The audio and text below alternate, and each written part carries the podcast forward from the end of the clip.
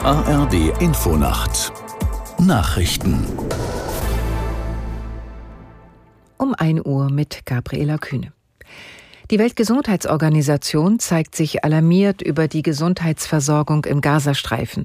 Ihren Angaben zufolge sind dort wegen schwerer Bombardierungen und zu wenig medizinischem Material nur noch die Hälfte der insgesamt 36 Kliniken in Betrieb.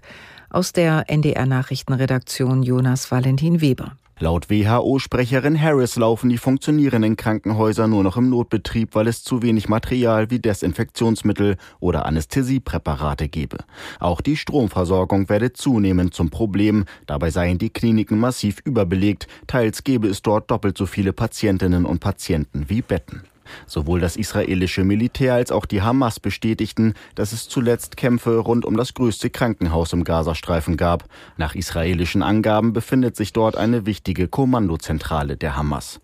Die Spitzengremien der hessischen SPD haben einstimmig dafür gestimmt, Koalitionsverhandlungen mit der CDU aufzunehmen.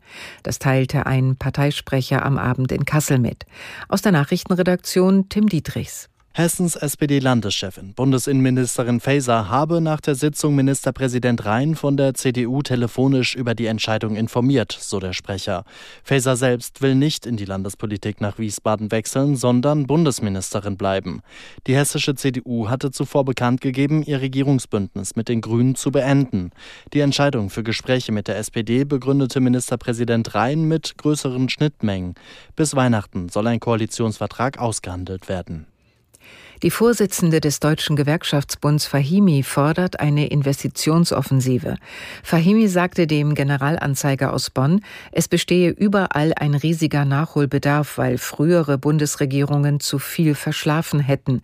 Ganze Systeme in den Bereichen Gesundheit, Pflege, Bildung, Polizei, Verwaltung und Gerichte drohten zu kollabieren. Das schwäche die bisherigen Standortvorteile Deutschlands. Die DGB-Vorsitzende fordert unter anderem moderne Digital- und Energienetze sowie eine Wasserstoffstrategie.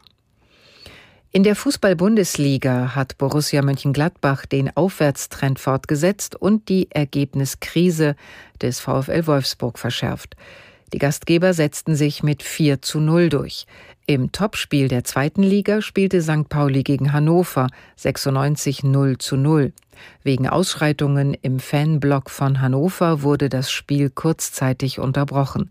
Außerdem musste Schalke nach zuletzt zwei Siegen wieder einen Rückschlag hinnehmen. Die Mannschaft verlor zu Hause gegen Elversberg mit 1 zu 2. Das waren die Nachrichten. Das Wetter in Deutschland. Heute Nacht gebietsweise Regen im Harz und in den Alpen auch Schnee. Tiefstwerte 8 bis minus 1 Grad, die Zeit 1.03 Uhr.